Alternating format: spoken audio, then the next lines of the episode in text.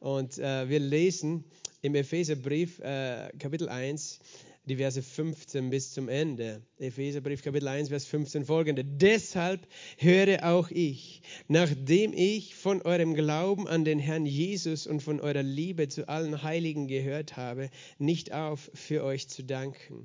Und ich gedenke, oh ja, in meinen Gebeten, dass der Gott unseres Herrn Jesus Christus, der Vater der Herrlichkeit, euch gebe den Geist der Weisheit und der Offenbarung in der Erkenntnis seiner seiner selbst. Er erleuchtet die Augen eures Herzens, damit ihr wisst, was ist die Hoffnung seiner Berufung, was der Reichtum der Herrlichkeit seines Erbes in den Heiligen und was die überragende Größe seiner Kraft an uns den Glaubenden ist, nach der Wirksamkeit, der Macht seiner Stärke. Die hat er in Christus wirksam werden lassen, indem er ihn aus den Toten auferweckt hat und zu seiner Rechten in der Himmelswelt gesetzt hat. Hoch über jede Gewalt und Macht und Kraft und Herrschaft und jeden Namen, der nicht nur in diesem Zeitalter, sondern auch in dem zukünftigen genannt werden wird. Und alles hat er seinen Füßen unterworfen und ihn als Haupt über alles der Gemeinde gegeben, die sein Leib ist, die Fülle von dem, der alles in allem erfüllt. Vater, wir danken dir für dein Wort und wir danken dir für deinen Geist, der uns lehrt und dass du uns aufbaust, immer durch dein Wort, dass du uns so sehr liebst, dass du uns Offenbarungserkenntnis gibst durch den Heiligen Geist. Herr, wir geben diese Zeit in deine Hand und beten, sprich zu uns in Jesu Namen. Amen. Ja, wir haben gerade eine Lehrserie über den Epheserbrief, ist alles natürlich in unseren Archiven äh, überall zu finden, auch die ersten Teile, die wir schon dazu gehabt haben. Äh, das ist wirklich für mich eins der, der kostbarsten ja, Bücher oder Kapitel oder Bü Bücher, sage ich mal, in diesem Buch. Die ganze Bibel ist kostbar, aber das ist so ein, ein Edelstein, so ein Diamant, so ein geistlicher Schatz hier in diesen Versen, in diesen Texten. Ähm, seit vielen Jahren sozusagen ist das tief in mein Herz hinein. Einiges hat sich schon verinnerlicht von diesen Versen, zwar, aber das heißt nicht, dass ich alles verstanden habe. Und als ich das erste Mal diesen Text gelesen habe, überhaupt in dieser Übersetzung in der Elberfelder Bibel, ich glaube nicht, dass ich irgendwas verstanden habe. Äh, das heißt, mach dir keine Sorgen, wenn du noch nicht äh, da gleich alles verstehst oder verstanden hast. Aber wie gesagt, die Dinge des Geistes, die Dinge Gottes zu beschreiben oder zu erklären, das ist nicht eine einfache Sache, weil Gott ist Geist und wir ähm, können Gott nur durch den Geist verstehen und wir versuchen so vieles mit unserem Verstand zu erfassen, wodurch der Verstand dem Geist untergeordnet und nicht übergeordnet ist und wo unser Verstand einfach äh, äh, Grenzen hat, Gott zu erfassen und, und die Dinge Gottes zu beschreiben. Und so sind Dinge beschrieben mit Worten, die sehr schwierig oft in Worte äh, gefasst werden können. Äh, Paulus hat einmal geschrieben, was kein Auge gesehen, was kein Ohr gehört hat, hat Gott für uns bereitet im Himmel. Oder er hat gesagt, als er im, im Himmel war, als er entrückt war, in 2. Korinther 12, hat er gesagt, hat er Dinge gehört und gesehen äh, und es steht ihm nicht zu, sie auszusprechen. Und es ist auch gar nicht möglich, diese Dinge auszusprechen oder in Worte zu fassen. Damit kämpfen Menschen, die himmlische Visionen haben oder überhaupt Todeserfahrungen und im Himmel schon waren und diese Dinge zu beschreiben, die sie dort sehen oder die Farben oder die Gerüche, all das. Sie sagen, es gibt Farben im Himmel, die gibt es auf der Erde nicht. Die kannst du gar nicht beschreiben. Wie sollst du das beschreiben, wenn es es auf der Erde nicht so gibt? Und so sind auch die Dinge, die Gott Paulus offenbart und die er dann beschrieben hat und auch zum Ausdruck bringt in diesen Texten. Wir haben eben schon den ersten Teil von dem ersten Kapitel uns sehr gründlich angeschaut. Und hier geht der zweite äh, Teil weiter und der führt in ein Gebet und einen Lobpreis und einen Dank, in eine Fürbitte zu Gott. Und das ist eins der äh, Perlen der Gebete äh, des Paulus man nennt das ein apostolisches Gebet, ein, Gebet, das ein Apostel eben gebetet oder aufgeschrieben hat für uns. Es gibt apostolische Gebete, die du in den Briefen findest, wo die Apostel, die die Briefe geschrieben haben, gebetet haben für uns, für die Gemeinde und das aufgeschrieben haben. Und diese Gebete sind kostbare Gebete.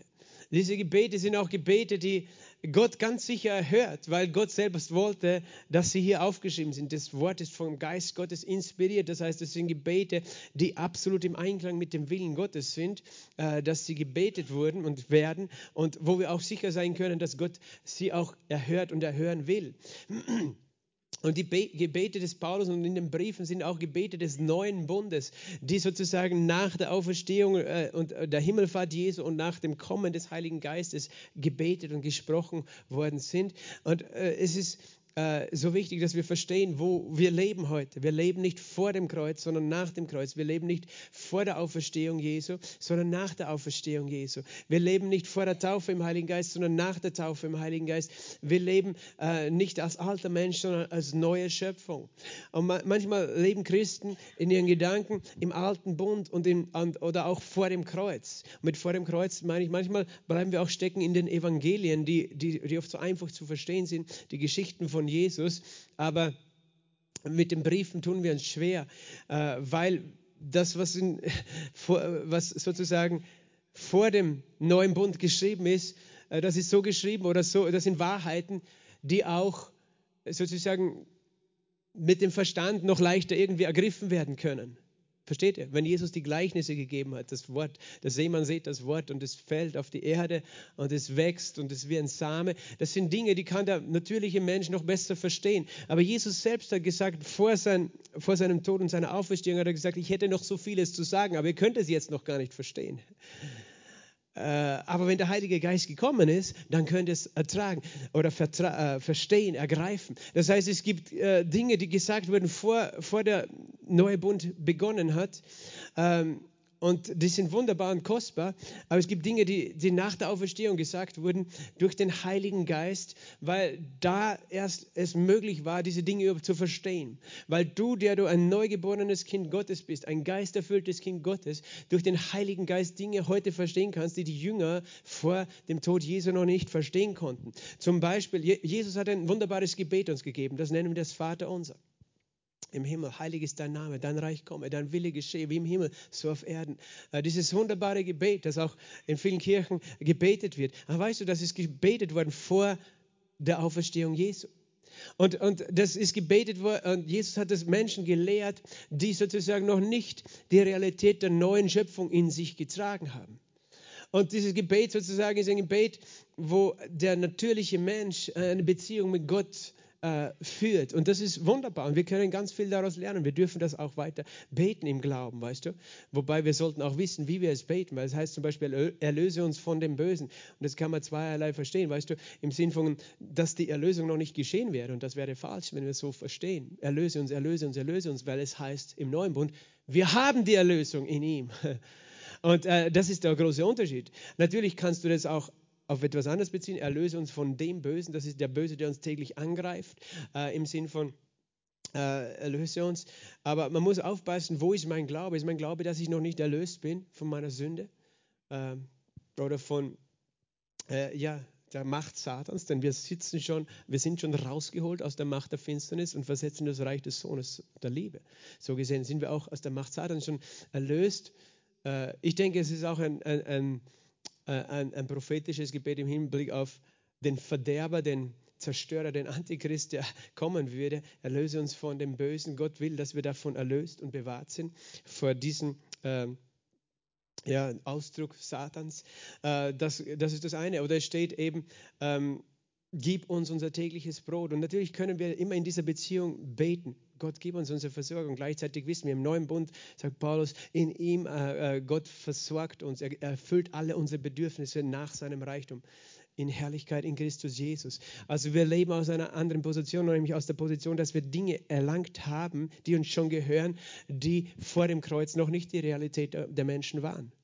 Versteht ihr denn diesen, diesen Punkt? Das heißt, äh, vergib uns unsere Schuld, wie auch wir vergeben unseren Schuldigen. Im neuen Bund heißt, in ihm haben wir die Vergebung.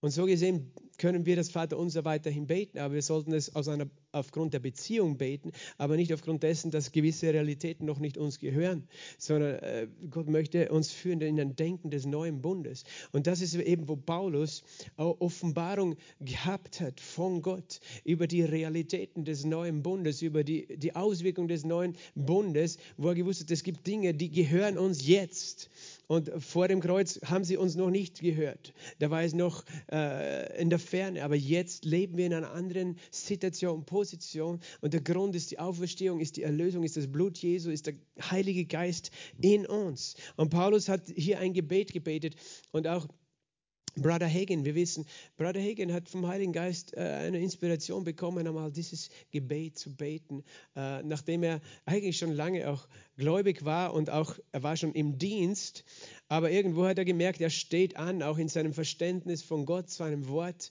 in seiner Erkenntnis.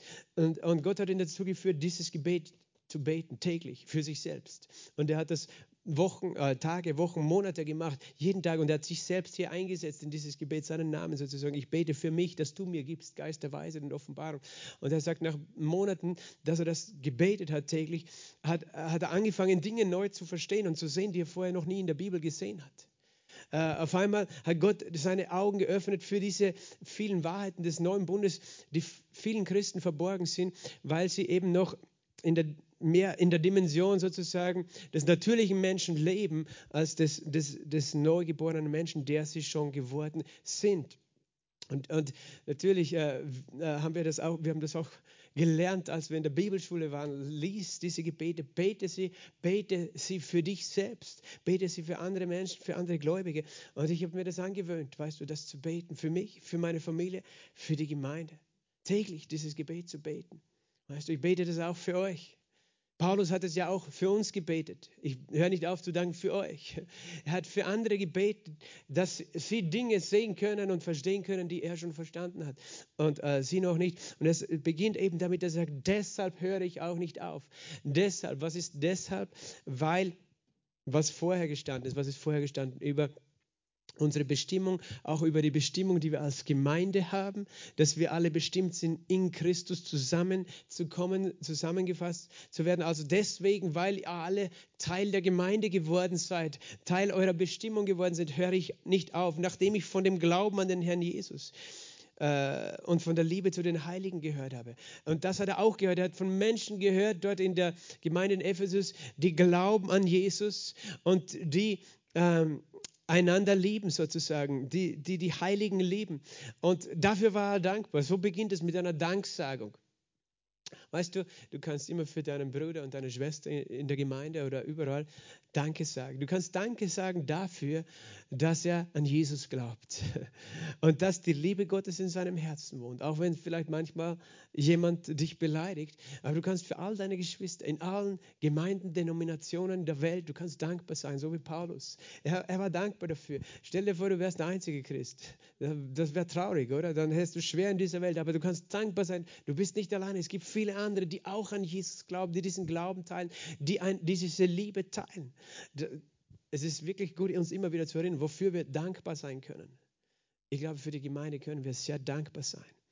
Und äh, eben, eben das zu sehen, nicht die Fehler zu sehen, die wir noch machen oder, oder, uns vorzuhalten, sondern dankbar sein. Ich bin dankbar, weißt du, es gibt Menschen, die, die leben ihren christlichen Glauben anders als ich. Oder sie zum Beispiel äh, sind jetzt nicht überzeugt von der Taufe im Heiligen Geist, kämpfen vielleicht sogar dagegen. Aber ich kann sagen, danke Jesus, dass sie an dich glauben und deinen Namen bezeugen, egal wo auf dieser Welt.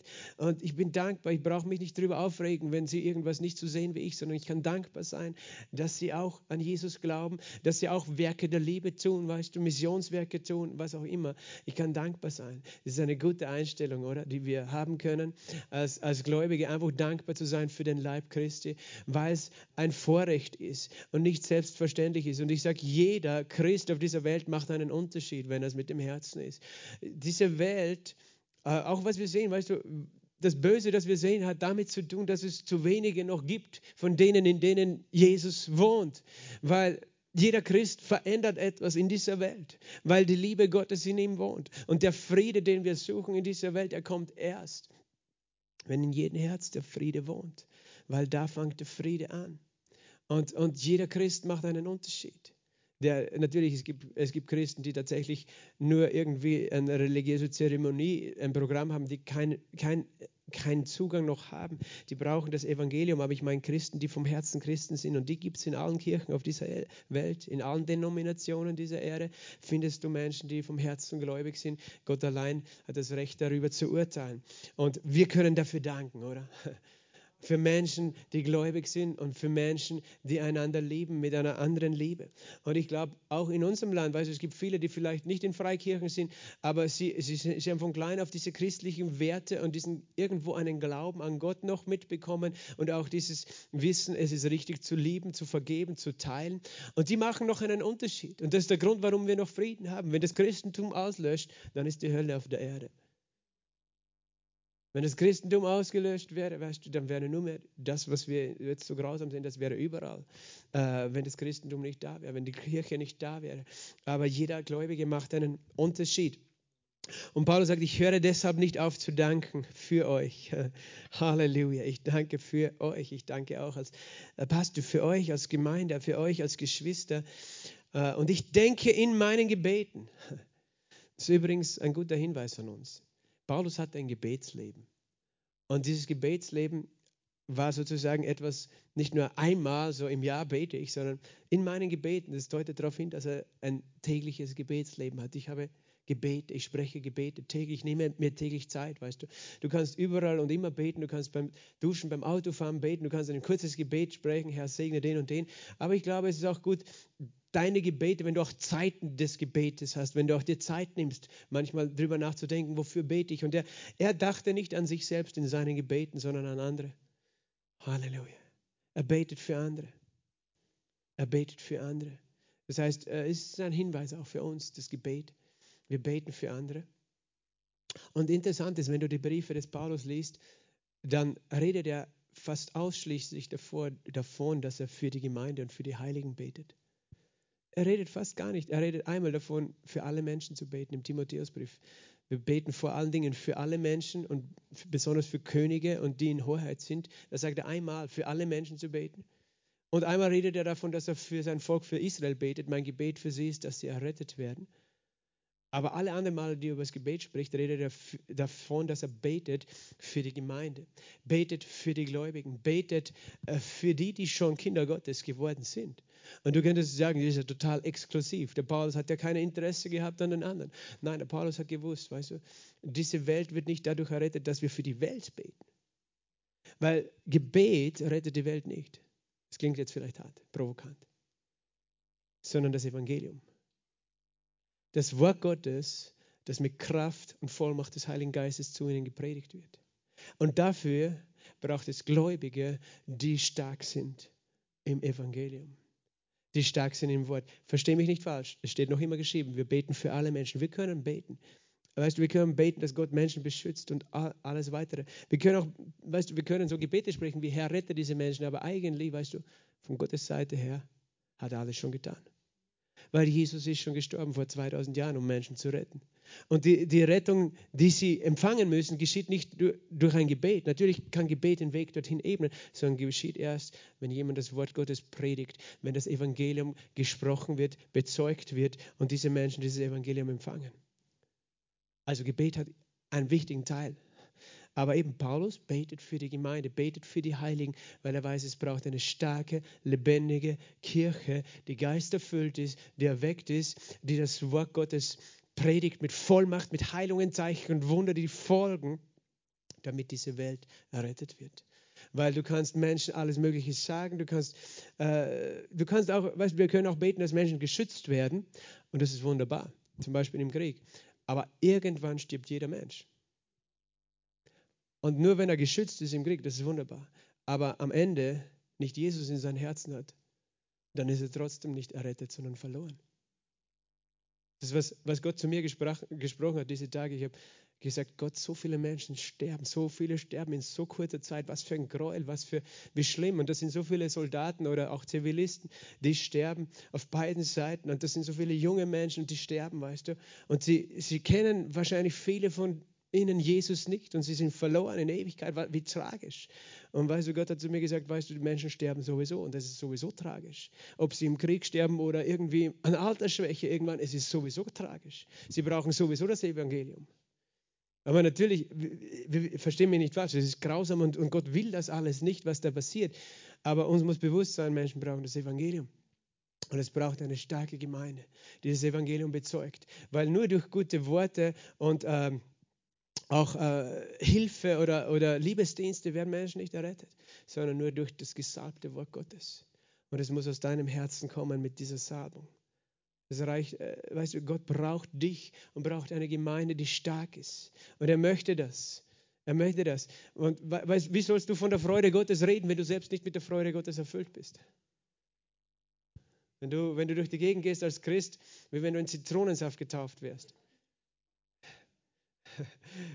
Weißt du, dann, dann kannst du sagen, ja, glaub an Jesus und du bist erlöst. Ja, wie erlöst? So wie du. So grantig, mürrisch, verbittert. Und deswegen beginnt das wirklich mit dir, dass wir füreinander beten, dass wir diese, dass dieses Evangelium in uns so eine Offenbarung ist, dass wir uns 24 Stunden am Tag, sieben Tage in der Woche, 365 Tage im Jahr daran freuen, an dieser Gnade und, und, und aus dieser Liebe heraus natürlich auch aus Barmherzigkeit mit anderen, aber das Teilen äh, aus einem echten ähm, einer echten Offenbarung heraus. Und dafür betet er. Ich höre nicht auf zu danken und denke in meinen Gebeten, dass, und er, jetzt kommt ein wunderbarer Vers, Vers 17, Vers 17, dass der Gott unseres Herrn Jesus Christus, der Vater der Herrlichkeit, euch gebe den Geist der Weisheit und der Offenbarung in der Erkenntnis seiner selbst.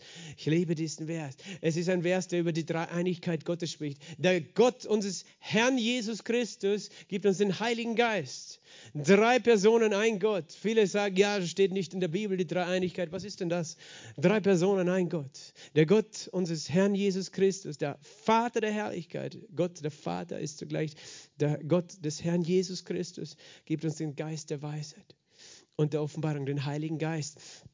Also nochmal, dass der Gott unseres Herrn Jesus Christus, also Jesus ist Herr, da beginnt Jesus ist Herr. Jesus ist Herr. Jesus ist unser Herr und sein Vater, der Gott unseres Herrn Jesus Christus, er soll uns geben, oder darum betet Paulus, er, der Vater, und er ist genannt, ich liebe diese Bezeichnung, die er Herr, der Vater der Herrlichkeit. Der Vater der Herrlichkeit. Das bedeutet nicht nur, dass er der dass er bekleidet ist mit Herrlichkeit, sondern er ist der Urheber, der Vater ist der, der zeugt, der schöpft, erschafft. Er ist der Urheber der Herrlichkeit. Aus ihm kommt alle Herrlichkeit. Er erschafft Herrlichkeit. Alles, was er tut, ist voller Herrlichkeit. Er ist der Vater der Herrlichkeit. Er wird genannt Vater der Herrlichkeit, er wird genannt Vater der Lichter, er wird genannt Vater der Geister. So steht es in der Bibel. Aber hier ist der Vater der Herrlichkeit. Weißt du, und wenn er zugleich der Vater der Lichter und der Vater der Geister ist, das redet von dir. Du bist der Geist, den er geschaffen hat, das Licht, das er geschaffen hat. Dann, dann bist du auch, hast du auch Anteil an seiner Herrlichkeit, weil er ist auch der Vater der Herrlichkeit. Er hat dich geschaffen zur Herrlichkeit. Das hat er nicht nur für sich aufbewahrt. Er möchte diese Herrlichkeit teilen. Herrlichkeit redet von dem Lichtglanz, das von ihm ausgeht. Von diesem Licht. Und das, das ist, warum den Vater, sagt man, niemand gesehen hat. Paulus selber sagt, dass niemand kann ihn sehen. Und zwar im Sinn von dem, dass er so voller Licht ist. Das heißt, weil er ein unzugängliches Licht bewohnt. Das Licht, das von ihm ausstrahlt, diese Herrlichkeit ist so, so krass, dass du es nicht, du kannst sozusagen den Vater wohl sehen in seinen Umrissen, aber so richtig sehen kannst du ihn nicht. Manche streiten über diese Aussagen und sagen, ja, man kann nicht Gott sehen, weil niemand kann Gott sehen und Gott. Äh, die Frage ist immer, was man meint. Du kannst nicht Gott wirklich so, so in seiner, also ganz klar als Gestalt sehen, weil er so voller Herrlichkeit ist. Aber, aber Paulus selbst hat ihn ja gesehen, auch im Himmel. Paulus hat Jesus gesehen und es gibt Menschen, die den Thron Gottes gesehen haben. Jesaja hat den Thron Gottes gesehen. Ich sah den Herrn ähm, auf dem Thron. Wie kann Jesaja Gott sehen? Ja, er hat ihn gesehen, aber er hat nicht alles sozusagen gesehen, weil, weil er ist voller Herrlichkeit. Und der, eben der Vater, der Sohn der Heilige Geist sind drei Personen, ein Gott. Der Vater der Herrlichkeit, weißt du, wer die Herrlichkeit Gottes ist? Die Herrlichkeit Gottes ist auch eine Person, nämlich Jesus. Jesus ist die Herrlichkeit Gottes. Er ist der Abdruck seiner Herrlichkeit, Ab, äh, das Abbild seiner Herrlichkeit.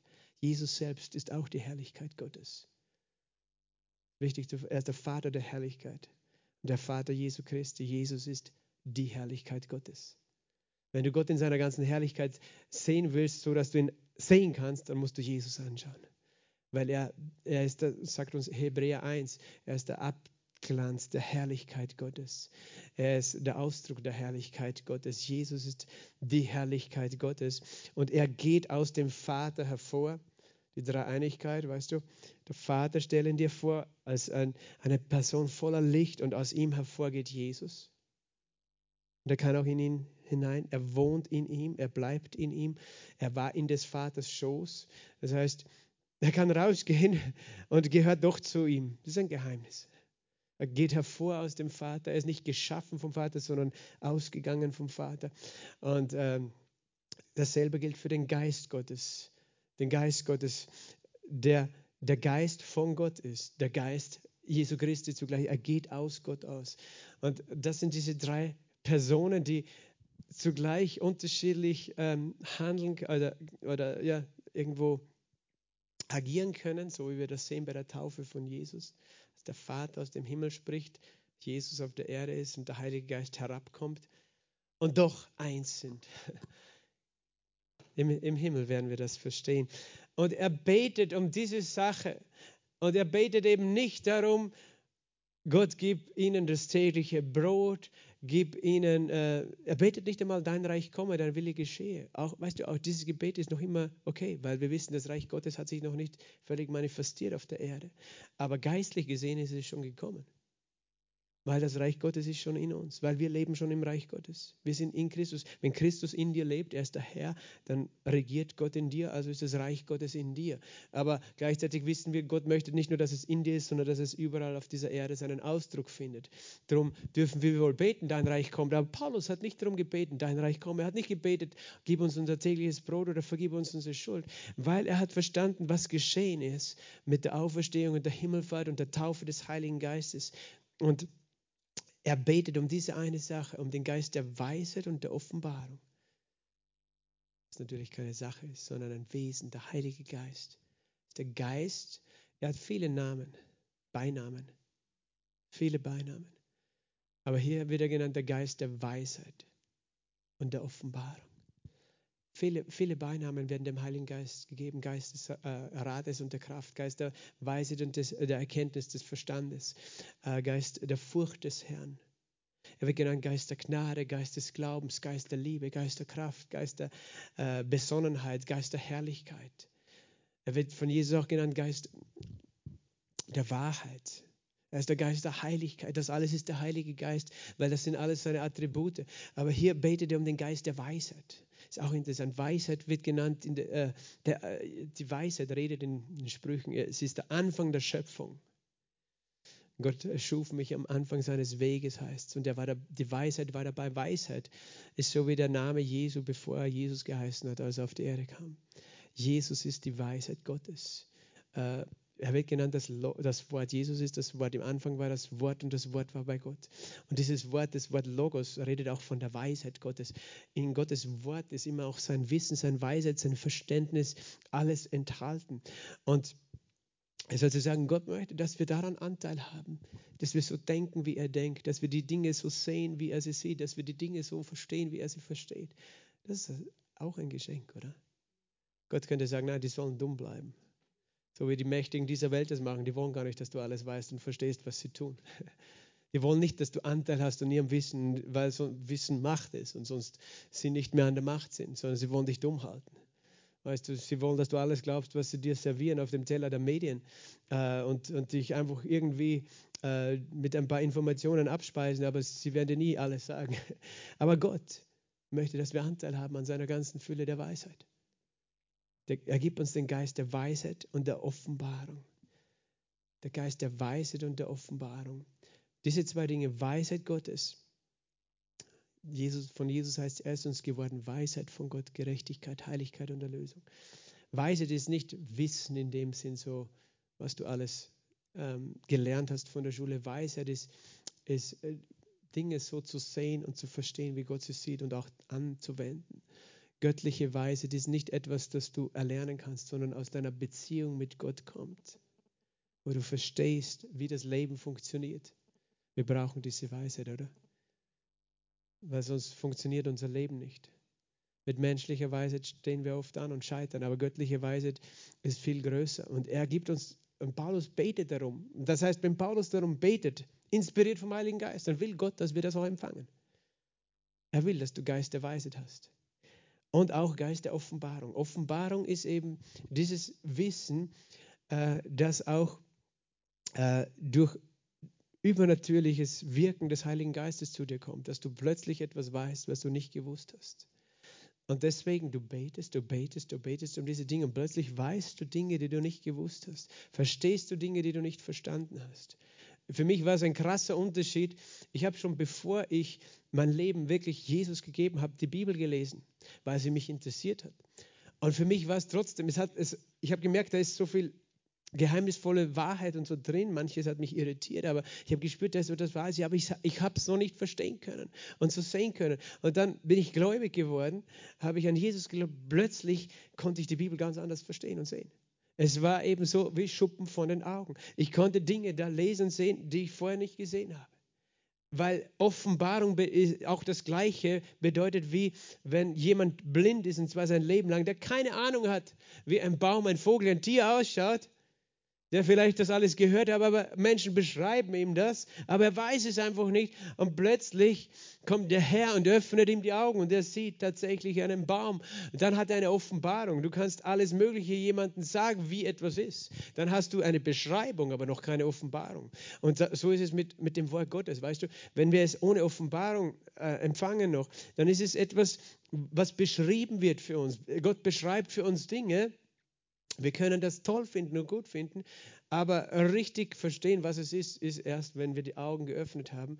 Weißt du, wenn, wenn Gott uns, er kann uns alles Mögliche über den Himmel beschreiben, aber wirklich äh, wissen, wie der Himmel ist, werden wir erst, wenn Gott uns die, die Augen geöffnet hat für den Himmel. Verstehst du? Das sind zwei Dinge. Das, du kannst jemand beschreiben, wie eine Stadt ausschaut in einem anderen Land. Und er kann sich das vorstellen, aber wirklich wissen, wie das ausschaut, das tut er, wenn er dorthin fährt und das mit eigenen Augen sieht. Und das ist der Unterschied zwischen einem Wissen, das durch eine Beschreibung kommt und, durch, und zwischen einer Offenbarung. Und tatsächlich, Gott möchte, dass das, was alles in diesem Wort beschrieben ist für uns, dass, es, dass er es durch den Heiligen Geist dazu bringt, dass es für dich eine Offenbarung wird. Du kannst zum Beispiel alles wissen über die Theologie der Heilung, warum wir an Heilung glauben können, was Jesus alles getan hat. Das, das ist, sind sozusagen alles Beschreibungen dieser Wahrheit. Aber solange wir keine Offenbarung haben, ist es nur, haben wir eine eigene Vorstellung von dem, dass Jesus unser Heiler ist. Aber wenn wir darum beten, Gott gibt uns eine Offenbarung über Heilung, dann wird es auf einmal zu einer Realität. Und du kannst es sehen mit deinem Herzen, mit deinen inneren Augen. Und da, da geht es eben dann weiter in diesem Text. Er sagt dann eben, er erleuchtet die Augen eures Herzens. Er erleuchtet die Augen eures Herzens. Das ist, das, das ist sozusagen das Gebet des neuen Bundes, dass wir anfangen zu sehen, was wir vorher nicht sehen konnten. Das Gebet des neuen Bundes erleuchtet die Augen unseres Herzens. Mach die Augen hell, füll die Augen mit Licht. Das ist dieses Bild, weißt du, wenn jemand, wenn du die Augen zumachst, ist es sozusagen gefüllt dunkel. Jemand, der blind ist, lebt im Dunkeln. Er kann kein Licht sehen. Aber wenn, wenn die Augen funktionieren, dann sind sie erleuchtet, dann kommt das Licht in die Augen und irgendwie in unsere Seele sozusagen, in, unsere, äh, in unser Inneres hinein. Und, und hier redet es natürlich von den Augen des Herzens, von deinem inneren Menschen, der auch Augen hat und davon, dass wir sozusagen nicht natürliche Dinge anschauen, sondern dass wir geistliche Wahrheiten anschauen und letztlich Gott selbst, denn Gott ist das Licht, er ist der Vater der Lichter, Jesus wird genannt das Licht dieser Welt. Das heißt, dass, dass wir sehen ihn, wie er ist und dass das in unser Herzen eindringt. Und dass wir die, das äh, Licht redet auch von der Wahrheit, dass wir alles sehen können, äh, was die Wahrheit ist. Und nicht mehr irgendwo eine Lüge glauben oder festhalten, sondern dass wir ganz klar die Wahrheit sehen. Das ist, was Gott möchte. Er möchte die Augen deines Herzens erleuchten. Das ist, was es auch bedeutet, ein Christ zu sein. Ein Christ ist jemand, der sehen kann, dem Gott die Augen geöffnet hat. Nämlich zuerst einmal dafür, dass Jesus Christus der Herr ist. Und, und eben, da, da beginnt es. Darum Amazing Grace, how sweet the sound that saved a wretch like me. I once was lost, but now I'm found. Was blind, but now I see. Ich war blind und jetzt kann ich sehen. Und das ist, ich denke, vielen von uns geht es so, oder? Wenn du über deine Erlösung nachdenkst, über deine Errettung, dann denkst du dir, vorher war ich blind und jetzt kann ich sehen. So viele Jahre in meinem Leben habe ich nicht gesehen dass Gott lebendig ist, dass es ihn gibt, dass er mich liebt. Aber jetzt kann ich das sehen. Das ist das größte Geschenk, das wir sehen können. weil wir waren alle geistlich blind. Und es gibt so viele Menschen da draußen, die sind geistlich blind. Einem Blinden kannst du nicht den Vorwurf machen, hey, du bist blind, warum bist du blind? Streng dich an und sieh. Weil ein Blinder hat einen Defekt und deswegen kann er nicht sehen. Und deswegen braucht es ein Wunder in der Regel, dass ein Blinder sehen kann. Und es ist ein Wunder, dass du sehen kannst. Das hat nichts damit zu tun, dass du dich so bemüht hast, deine Augen aufzukriegen, sondern es ist Gnade, dass du sehen kannst. Jesus gekommen, dass die Blinden sehend werden. Dass die Blinden sehen werden. Das ist das größte Wunder, dass er, er öffnet heute noch Blinden die Augen, auch wenn wir nicht immer diese physischen blinden Wunder sehen, wobei das andere ja viel größer ist dass du sehen kannst, wer Jesus ist, dass du an ihn glauben kannst.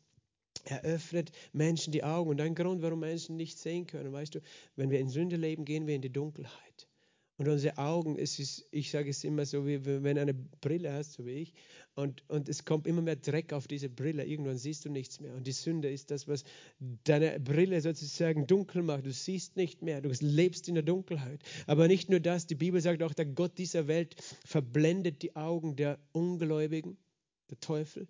Er hält ihnen die Augen zu, sodass sie den Lichtglanz des Evangeliums nicht erkennen. Das tut der Satan auch. Weißt du, er haltet Menschen die Augen zu. Und sie können nicht erkennen. Und dann nützt nicht zu sagen, du bist blöd, weil du nicht an Jesus glaubst oder irgendwas, sondern dann, dann beten wir wie? Wir sagen, Teufel, nimm die Hände weg von meinem Bruder, meiner Schwester ich meine jetzt vielleicht aus deiner Familie oder wo, wo, auch immer, weil sie nicht sehen können, dann machen wir nicht den Menschen einen Vorwurf, sondern nehmen wir Autorität und sagen im Namen Jesu Christi, du lässt meine Familie in Ruhe, du lässt meinen Nachbarn, meinen Freund in Ruhe im Namen Jesu, nimm die Hände weg von seinen Augen. Das heißt, wir können Autorität ausüben, auch im Gebet, dass Menschen sehend werden, das, äh, weil der Feind versucht, äh, sie zu verblenden, will, will sie davon abwenden, wie indem er ihnen Lügen serviert Während du ihnen die Wahrheit sagen willst, bringt er Lügen und die Lüge verblendet sie, dass sie die Wahrheit nicht sehen können. Verstehst du? Das ist, das ist eben der Punkt. Das heißt, Menschen sind blind, wir waren blind, aber jetzt können wir sehen. Und das ist der Beginn unseres Glaubenslebens, dass wir sehend geworden sind. Aber interessanterweise betet Paulus hier für Gläubige. Er betet für Gläubige. Wir haben schon vorher gesehen, dass er gesagt hat, ich danke für euren Glauben an den Herrn Jesus. Er redet eigentlich, dieses Gebet ist ein Gebet für Gläubige. Natürlich kann ich auch beten, Herr, öffne die Augen denen, die dich nicht äh, kennen. Aber hier betet Paulus eigentlich für Gläubige. Und interessant, Gläubige sind schon sehend. Und doch sagt er, ich bete, dass der Geist der Weisheit und der Offenbarung euch die Augen eures Herzens erleuchtet. Das heißt, obwohl du jetzt schon sehen kannst, kannst du noch lange nicht alles sehen. Unsere Erkenntnis ist Stückwerk, sagt Paulus. Und jetzt sehen wir undeutlich mittels eines Spiegels, eines Altertümlichen, aber dann sehen wir von Angesicht zu Angesicht. Jetzt erkennen wir stückweise, dann erkennen wir, wie wir erkannt worden sind. Das heißt, wir leben, obwohl wir schon das Wichtigste angefangen haben zu sehen. Es ist so, wie wenn du in einem dunklen Raum bist und da ist eine riesige Tür und draußen ist alles gleißendes Licht, aber gerade mal die Tür ein Spalt, ein winzigen Spalt aufgegangen ist und ein winziger Lichtstrahl reingekommen ist. Und je länger du mit Jesus gehst äh, und, und den Heiligen Geist suchst und äh, diese Offenbarung, desto weiter öffnet sich diese Tür. Und doch ist es nichts im Vergleich zu dem Moment, wo wir von Angesicht zu Angesicht ihn sehen werden und noch viel mehr sehen werden, was wir je auf dieser Erde werden sehen. Aber Gott möchte uns Schritt für Schritt die Augen unseres Herzens erleuchten, dass wir mehr und mehr sehen. Und darin liegt unsere Hoffnung und unser Friede. Ich werde nicht mehr alles da hier heute lesen, aber darin das zu sehen, was wir schon bekommen haben, die Hoffnung unserer Berufung, den Reichtum unseres Erbes und die überragende Kraft, dass wir sehen können. Wenn wir, Gott sagt, wenn wir nur sehen könnten, sozusagen, was es heißt, dann, weißt du, dann würdest du keine Sekunde jetzt gerade Angst haben in dieser Welt. Oder traurig sein oder depressiv, wenn du nur sehen könntest, was es bedeutet, dass Jesus in dir lebt und bei dir ist und seine Engel dich umgeben und du erfüllt bist mit Liebe und seiner Herrlichkeit. Wenn du das nur sehen kannst. Und so oft eben sehen wir es nicht, weil wir unsere eigenen Gefühle wahrnehmen und Gedanken und dann sehen wir uns selbst in unserer Schwachheit. Wir sehen den alten Menschen, aber Gott möchte, dass du den neuen Menschen sehen lernst der du geworden bist in Jesus. Und er weiß, darin liegt deine Freude, dein Friede, deine Hoffnung und deine Kraft. Halleluja. Vater, wir danken dir. Wir danken dir für das wunderbare Evangelium. Und wir danken dir dass du der bist, der uns Stück für Stück die Augen öffnet. Herr, von Herrlichkeit zu Herrlichkeit uns führt, dass wir mehr und mehr erkennen können, wer du bist, wie du bist, wie sehr du uns liebst, wer wir in dir sind, was wir in dir empfangen haben und was wir ja durch dich vermögen, Herr. Und wie sehr du uns liebst, Herr. Vater, ich bete für uns alle. Gib uns Geist der Weisheit und der Offenbarung. Gott unseres Herrn Jesus Christus, Vater der Herrlichkeit. Gib uns Geist der Weisheit und der Offenbarung, diesen Heiligen Geist der Weisheit und der Offenbarung, in der Erkenntnis von dir selbst, dich selbst zu erkennen. Das ist das Höchste, dich selbst zu erkennen, wer du bist, Jesus. Herr, darin liegt unsere Hoffnung, unsere Freude, unser Friede. Vater, ich bete gerade in dieser Zeit, wo die Dunkelheit draußen so überwältigend sein kann, Vater, dass du uns umso heller unsere Augen machst, Herr, dass wir umso heller sehen können, dein Licht, das Licht deiner Herrlichkeit das Licht deiner Gegenwart. Herr, dass wir es so klar sehen, Herr. Herr, dass wir einfach überzeugt sind, nicht durch Wissen, sondern überzeugt sind durch Offenbarung, die du uns nur geben kannst. Geist Gottes, danke. Danke, dass du jeden Einzelnen, der sich danach ausstreckt, Herr, Herr, dieses Gebet beantwortest. Stück für Stück und Schritt für Schritt und Tag für Tag. Halleluja. Danke, Heiliger Geist. Masto brahate, mesti bandori inde, ri este bramaki iste brata, iste branika ele ete, mastobre kiri isa, mastori indaria prata, es delemenderi isa, engara este praya, Injana anda este robahaya, este baka, ele manda yande stora, injari iste prata, kini inderi isto pra. Baka, darum habe ich dir meinen Geist gegeben, der in dir wohnt. Darum habe ich dir Worte gegeben, mit denen ich deinen Mund und dein Herz erfülle. Darum sprich diese Worte, denn diese Worte werden deine Augen waschen. Diese Worte werden dir die Wahrheit zeigen. Es sind meine Worte, die in deinem Geist sind. Auch wenn dein Verstand Zeit braucht, sie zu verstehen. Habe Geduld. Sprich diese Worte aus dem Himmel. Sprich sie, kommuniziere, rede mit deinem Vater im Himmel. Und du wirst sehen, Stück für Stück mehr von mir wie sehr ich dich liebe und was ich für dich bereitet habe. Amen. Amen. Der Herr segne euch.